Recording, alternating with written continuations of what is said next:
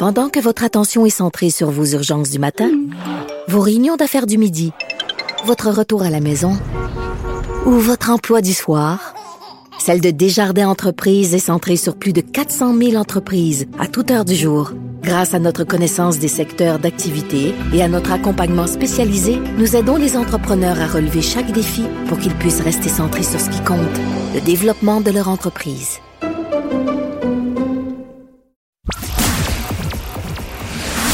Journaliste engagé, il propose des solutions. Philippe Vincent Foisy. Cube Radio. Les rencontres de l'heure. Chaque heure, une nouvelle rencontre. Nouvelle rencontre. Les rencontres de l'heure. À la fin de chaque rencontre, soyez assurés que le vainqueur, ce sera vous. Cube Radio. Une radio pas comme les autres. Avec Yasmine Abdel-Fadel, parce que Marc-André est en semaine de relâche. Salut Yasmine. Salut, on lui en veut, on lui en veut. J'espère qu'il va nous entendre. Toujours les mêmes. pas, mais on lui en veut pareil. C'est ça, toujours les mêmes. Nous, on est, on est là. Vaillant, fidèle au poste. Euh, commençons avec euh, Gilles Courteau qui a annoncé euh, un peu l'inévitable, j'ai l'impression, Yasmine. Il démissionne. Euh, il voulait absolument terminer son mandat, mais finalement, il a, il a vu la lumière, il a vu la raison. Ben, il a vu la raison, puis c'est intéressant, puis c'est la bonne décision pour deux raisons. Pour la Ligue, mais aussi pour lui, parce qu'on s'entend que s'il revenait en commission parlementaire pour se mettre devant les députés qui vont lui poser des questions, ben ça allait devenir un petit peu son procès à lui plutôt que qu'est-ce qui se passe au hockey euh, dans la Ligue euh, au, au, Québec. Et c'est sûr que c'est pas agréable de se faire griller comme ça par les députés, parce que là, ils vont commencer à lui reprocher pourquoi il n'était pas au courant, est-ce qu'il prend ça au sérieux ça fait une drôle de fin de carrière et, et, ça allait finir par être une démission où il allait se faire démissionner. Alors pourquoi passer par ce processus qui pourrait lui être humiliant? On va se rappeler de sa deuxième comparution, de sa deuxième audience à l'Assemblée nationale où les députés vont le, le mettre sur le grill puis euh, finalement lui démontrer devant tout le Québec son incompétence ou sa présumée incompétence. Euh, je pense que c'est la bonne décision qu'il a prise.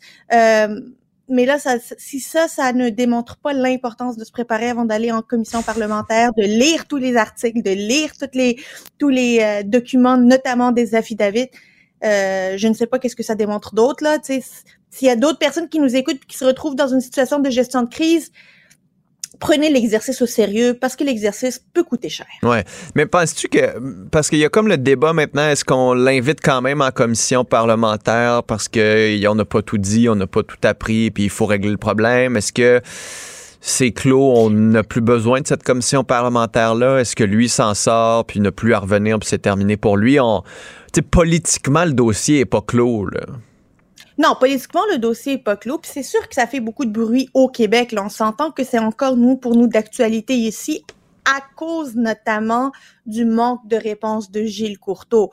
Euh, par contre, euh, il, le, le, problème demeure entier. Il, faut faire la lumière sur ce qui a pu se passer, puis comment s'assurer que ça ne revienne pas. Je pense que recevoir le nouveau commissaire serait intéressant, mais là, ça serait beaucoup plus constructif comme discussion pour savoir quelle est la vision, qu'est-ce qu'on pourrait faire de différent, qu'est-ce qu'on pourrait faire de mieux, et moins être personnel, parce que c'est sûr que pour Gilles Courteau, là, c'était devenu une question personnelle, ça allait devenir un show pour les députés sur qui va y taper dessus l'un plus que l'autre. Je pense que là, c'est intéressant. On pourrait avoir une meilleure discussion. Ce serait intéressant de garder cette commission parlementaire-là, pareil. De la, de la faire revivre, là. Oui, absolument. On va voir si euh, ce que le gouvernement veut et si les partis. T'as pas l'air d'accord, Philippe Vincent. Non, non, non, mais je sais pas, en fait. Je, je me pose la question pour vrai. Parce que est-ce que tu veux ramener Gilles Courteau pour savoir ce qui n'a pas été fait non, pas Gilles en amont? Ben, c'est que la, ministre avait l'impression, donnait l'impression qu'elle voulait l'entendre quand même, puis qu'on n'avait pas été au bout de cet exercice-là. sinon, ben, si c'est réglé, t'entends pas de joueurs, c'est que. C'est ça. Je sais pas si. Je, je, je, sais pas, en fait, exactement c'est quoi qu'il faut faire dans, dans, dans ce ben, dossier-là faut pas oublier que François Legault, vendredi, a lié le dossier du hockey aux questions aussi des violences au hockey. Donc, si on le regarde d'une manière plus globale, pas juste sur ce qui a pu se passer puis qui était sorti dans ce jugement-là, mais le voir de comment on peut faire évoluer le hockey puis la ligue junior majeure de hockey. Ça mais on sort pas d'un exercice avec Marc Denis puis dis parce que Mané, on passe beaucoup de temps sur le hockey. Là. Je sais pas si ça vaut, ça, vaut tout ce jus. Oui, non, je sais, je sais, mais c'est pourquoi on fait un exercice si on est pour le refaire après parce qu'on l'a mal fait la première fois, parce qu'on Mané, faites-le comme il faut la première fois, puis on va être correct. Mais bon, ça c'est. Ça, c'est sûr. Voilà, petit éditorial ce matin. Euh, SAC, la SAAQ, est-ce que ça se règle enfin? On a annoncé hier des nouvelles mesures dans l'embauche de 150 personnes. On va allonger les heures dans la journée. On va mettre des gens dans les files d'attente pour aider les gens à être mieux orientés. On va faciliter l'accès finalement à l'identité numérique, il va y avoir des bornes euh, où les gens vont pouvoir euh, faire leurs propres choses tout seuls sans nécessairement avoir un rendez-vous dans les centres de la SAQ. Enfin.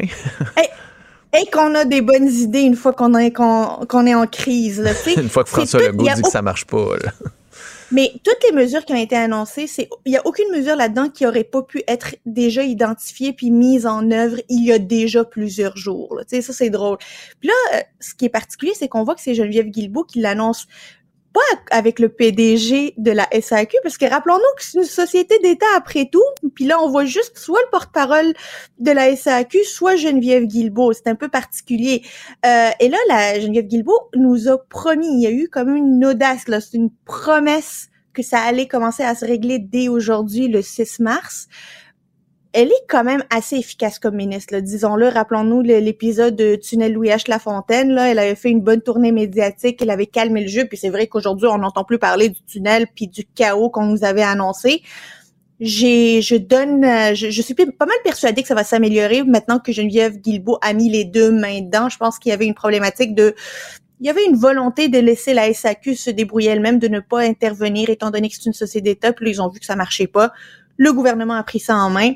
D'habitude, quand le gouvernement prend ça en main, ça va moins vite, mais là, c'est Geneviève Guilbeault, fait que ça va mieux, ça va plus vite, disons les choses franchement, mais la pression politique était là, et c'est absolument surréaliste le fait que le politique ait besoin de, de s'impliquer dans un changement technologique qui occupe une organisation. Là, c'est à quel point là le politique doit être partout, puis euh, parce qu'on n'est pas capable d'avoir une imputabilité à l'intérieur des organisations. Pour moi, c'est un symptôme qui pourrait être repris pour plusieurs autres sociétés d'État. On n'a qu'à penser à la Société des traversées du Québec. On a besoin tout le temps d'aller rejoindre le politique pour dire là ça marche pas dans ta société d'État, il doit mettre les deux mains dedans puis commencer à faire des opérations. Les ministres là, ne sont pas supposés s'occuper des opérations des sociétés d'État. Alors, peux-tu le dire franchement? Mais tu as vu euh, ce week-end euh, François Legault dans une entrevue à la presse qui disait non, non, mais là, on veut euh, être capable de démissionner des PDG de centres de services scolaires, puis on veut qu'ils fassent ce qu'on leur demande, puis qu'on fasse que, tu sais, ils, ils, veulent, ils veulent se mettre les deux mains dedans, le politique, là ben, il faut qu'il y ait de l'imputabilité. Les, ces PDG, les, ces, euh, ces, dirigeants de différentes, que ce soit des sociétés d'État ou que ce soit les centres de services scolaires, peuvent pas être là quand il y a des bonnes nouvelles à annoncer, puis se cacher, puis se défiler quand il n'y a pas des bonnes nouvelles à annoncer ou des Non, mais en même temps, c'est eux qui comprennent leur terrain. Tu sais, par exemple, ils nommaient l'exemple du Saguenay puis les maternelles 4 ans. À un moment euh, c'est ce que le ministre a fait par la suite de toute façon. Là. Oui, mais on a aboli aussi la les commissions scolaires, on a aboli la démocratie scolaire, comme on l'appelait dans le temps, mais c'est leur de manière à les rendre imputables. Oui, de la rendre imputable. Moi, je suis d'accord avec le fait qu'on puisse mettre dehors du monde qui sont incompétents. Euh, le, le cas du Saguenay-Lac-Saint-Jean, évidemment, c'est ridicule parce que finalement, le gouvernement est, en est arrivé à la même conclusion que ce directeur général. Euh, ça aurait été une mauvaise euh, une mauvaise action que de que de le mettre dehors, par exemple, parce qu'il a dit quelque chose de vraiment vrai. Mais le fait d'avoir une épée de Damoclès sur ta tête, le fait de savoir que si tu es incompétent, tu peux perdre ta job puis tu peux perdre ta nomination, ben ça change la, ça change euh, le cours des choses, ça te met une petite pression pour être un petit peu plus efficace. Hmm. Bon, espérons que ça se règle. C'est quoi, tu leur donnes quoi, une semaine, deux semaines, mettons, de façon réaliste, là, je ne sais pas aujourd'hui. Dix jours ouvrables ou parce que c'est fermé le dimanche? Sauf Ouvrable quand même. Ah ouais, hein? il pourrait peut-être ouvrir les dimanches. Autre ben, ça devrait. Ben, ça devrait. Mais déjà, déjà 150 employés en période de pénurie de main-d'œuvre, qu'ils aient eu l'intelligence d'appeler les retraités parce qu'ils connaissent déjà les systèmes. Il y a déjà eu des bonnes décisions de prise, laissant la chance aux coureurs. On va voir peut-être des résultats. Ils, annoncent puis ils promettent des résultats dès aujourd'hui. ils connaissent l'ancien système. Connaissent l'ancien système. Ils viennent de le changer. Ils vont peut-être le remettre en marche. Mm. On a appris de Passeport Canada. Au moins, on a appris de Passeport Canada. C'est peut-être la seule bonne affaire qui vient du fédéral, c'est qu'on a appris de leurs erreurs. Euh, Québec solidaire qui amène euh, ou qui ramène cette, cette affaire-là de contraception gratuite pour les femmes, euh, ça l'est dans certains autres pays où il y a des mesures là, pour faciliter l'accès, notamment à la contraception chez les femmes. Euh, bonne nouvelle? Bonne proposition, en fait? Je sais pas, je sais pas comment la qualifier. Je la trouve juste populiste comme comme comme mesure. Je m'explique. C'est déjà couvert par le programme d'assurance médicaments au Québec. C'est déjà couvert. Là. Euh, il n'y a pas de preuve démontrant une, euh, une problématique d'accès à des contraceptifs pour les femmes sous ordonnance. Tu, sais, tu reçois ton ordonnance, c'est soit tu es assuré par le privé avec ton employeur ou l'employeur de ton conjoint ou ta conjointe, ou tu es euh, déjà, euh, ou c'est le, le, régime public d'assurance médicaments. Donc, il n'y a pas de problème. Il n'y a personne qui paye le plein prix pour avoir accès à des contraceptifs sous Mais ordonnance. Ça prend un médecin.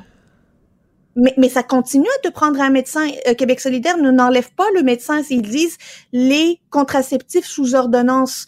Donc, je ne vois pas le problème que l'on essaie de régler, Mm. euh, puisque un, c'est couvert, alors que, par exemple, tout le monde ne se euh, ne se protège pas avec des contraceptifs oraux ou des contraceptifs in- in- intra-utérins, par exemple, comme des euh, euh, euh, des euh, là, comment on appelle- des stérilés, c'est ça, comme des stérilés mais les préservatifs, eux, ils sont encore taxables. Ils sont encore pas nécessairement abordables pour des personnes qui souhaitent se protéger. Pourquoi ne pas faire des propositions qui touchent d'autres moyens de contraception qui sont aussi efficaces plutôt euh, que de euh, de- d'aller rendre euh, l'espèce de franchise de quelques dollars gratuite là où il n'y a pas de problème d'accès aux contraceptifs sous ordonnance là? Faut Ça- le dire alors Ça je- coûte je la combien, euh, tu sais, mettons, pour euh, les hommes qui nous écoutent et qui n'ont aucune idée de, de ça, ça, ça coûte combien avec les assurances? C'est c'est 20 pièces par mois, 10 pièces par mois? euh? Même moins que ça, moins que 20 pièces par mois là, entre ça dépend de ton régime d'assurance il y en a que c'est couvert à 100% mais moi euh, j'ai déjà payé 3 pièces comme j'ai déjà payé 10 pièces dépendamment de mon assureur là, tu sais. Ok. fait que ça a été c'est pas euh, c'est pas cher premièrement et deuxièmement euh, il n'y a pas de problème d'accès aux contraceptifs oraux et intra-utérins sous ordonnance. La proposition des Québec solidaire ne change absolument rien à part enlever peut-être cette franchise-là. D'ailleurs, il l'estime à 48 000 là. Ça coûterait 48 000 par année. Là. 48 Tu sais, c'est- millions. Non, non, non. Ça coûterait juste 48 000? Oui. OK, OK, OK. Non, non, c'est pas 48 millions, 48 000 dollars. C'est juste pour te dire à quel point c'est pas, euh, Ah ouais, hein, c'est pas grand-chose. C'est pas Mais chose. en même temps, tu sais, politiquement, c'est intéressant parce que ça s'adresse à leur Ben, clientèle, jeunes femmes plus, plus jeunes qui utilisent ça Mais, pour...